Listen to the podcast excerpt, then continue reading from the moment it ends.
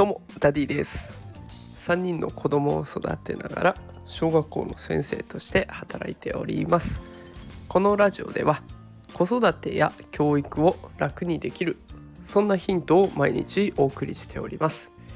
さあ今日のテーマは音読をゲーム化。音読の宿題疲れとさようなら。というテーマでお送りしていきたいと思います。今日はサクッとした放送になっていくと思いますのでどうぞ最後まで聞いてください、えー、結論を先に伝えますと保護者の代わりに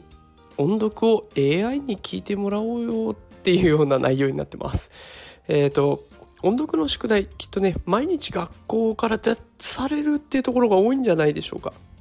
でこれねあのすごく面白い質問いただきまして昔からこの音読の宿題ってやってるけど音読って本当に意味あるのっていうことを、まあ、あの前受け持っていたクラスの保護者の方からこう出されたんですね。でやっぱりね不思議ですよね音読って我々が子どもの頃からやっているそれが当たり前だったものが何十年経ってもまだ続いてるって何でやってるのかなっていうところなんですけれども年齢が低くなればなるほど声に出して読んであげないと内容が理解できなくなっちゃうんです。だから小さい子が黙読といってこう目で文字をって黙って読む。いわゆるカフェで大人の人がやってるような読書ですね。ああいうのをすると あのちっちゃくなればなるほど挿絵だけを見て内容を想像して終わるというようなものになっちゃうんですね。で大きくなったとしてもこの音読をするっていうこと効果があって小さい子だったらねあの声に出すことで内容が理解できるっていうメリットがしっかりあるんですけれども大きくなってもメリットはあります。声に出して読むことで脳が活性化されるんですね。あのうちの娘の場合は、うん、音読する時必ずこう立って音読をしているような状態です。いや立つとまた脳がね活動しますので立って音読をしてその文章を聞くことで脳活性化させてます。でこう音読をするといいことがもう少しあって目で文章を読んでいるんだけどプラスで自分の声を発して自分の声でもその文章を聞くことになるからその文章の内容を理解するのがね早くなるんですよ。でこういうふうにメリットがたくさんある音読なんです。まずは内容を理解する。で脳も活性化されるって。いいこといっぱいある。音読なんですけど毎日それを聞くのって大変ですよね。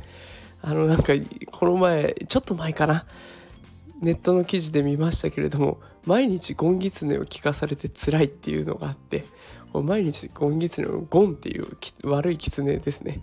途中からこう心を入れ替えて頑張るんだけど最後撃たれて死んじゃうっていうあの悲しいお話を毎日聞かされてもう耐えられないっていうようなそんな内容のネット記事がありました。でやっぱり毎日聞くのってこうまたこの話聞くのが正直言えば嫌だなって思う人もいっぱいいると思います。でそこで AI の音声認識機能っていうのを使って子どもの音読の正確さを点数化してもらおうかなというふうなことを今やっております。でよくね音読って最後二重丸とか丸とか三角とかつけて最後反抗して終わりみたいなところ多いと思うんですけれども AI だったら全部ねカラオケみたいな感じで、えー、その読んだ部分を点数にしてくれるんですね。でこれやっていく上で使うソフトがありまして使うソフトはマイクロソフトが出しているいろんなサービスの中の Teams というものですね Teams でこれよくねあのビデオ会議とかあのいろんななんだろうチャットでのメッセージのやり取りみたいなところで使われていくんですけれどもこれだとあのクラスの子を一つのチームにすることができるんですね。だから子どもたち一人一人に与えられたアカウントを一つのチームとしてまとめていく。でそのチームには課題をこちらから出すことができる。でオンライン上で宿題のやり取りもできちゃうというようなものになっています。でその課題の中にはね音読の練習というものがあります。これ多分ねあの英会話の練習だ英文を読んできちんと読めているかなとかっていうのを測るためにあると思うんですけれども、まあ、これは日本語でも通用するのでそれを使っちゃおうというような形です。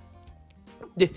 こうやっぱりね音読ってなるとそうやって脳が活性化されるだなんだっていい面はあるものの張り合いはないんですよね。どうしたって毎日やるからなんかなあなあになって「あ読んだね OK」とかって終わっちゃうところこれを変えられるんじゃないかと。あの子供がね点数になって現れるものをちょっと楽しみにしてくれるだからちょっと音読頑張ろうって思ってくれるそんなものを実践しております。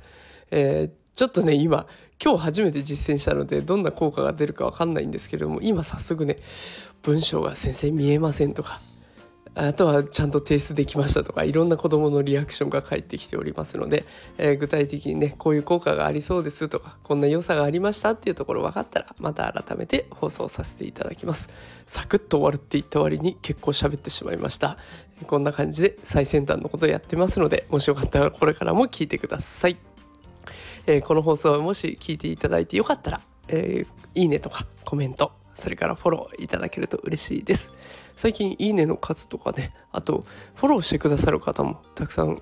増えてきて本当にありがたいなと思ってます。本当に励みになりますのでどうぞこれからもよろしくお願いします。それではまた明日も配信しますので明日会いましょう。さよなら。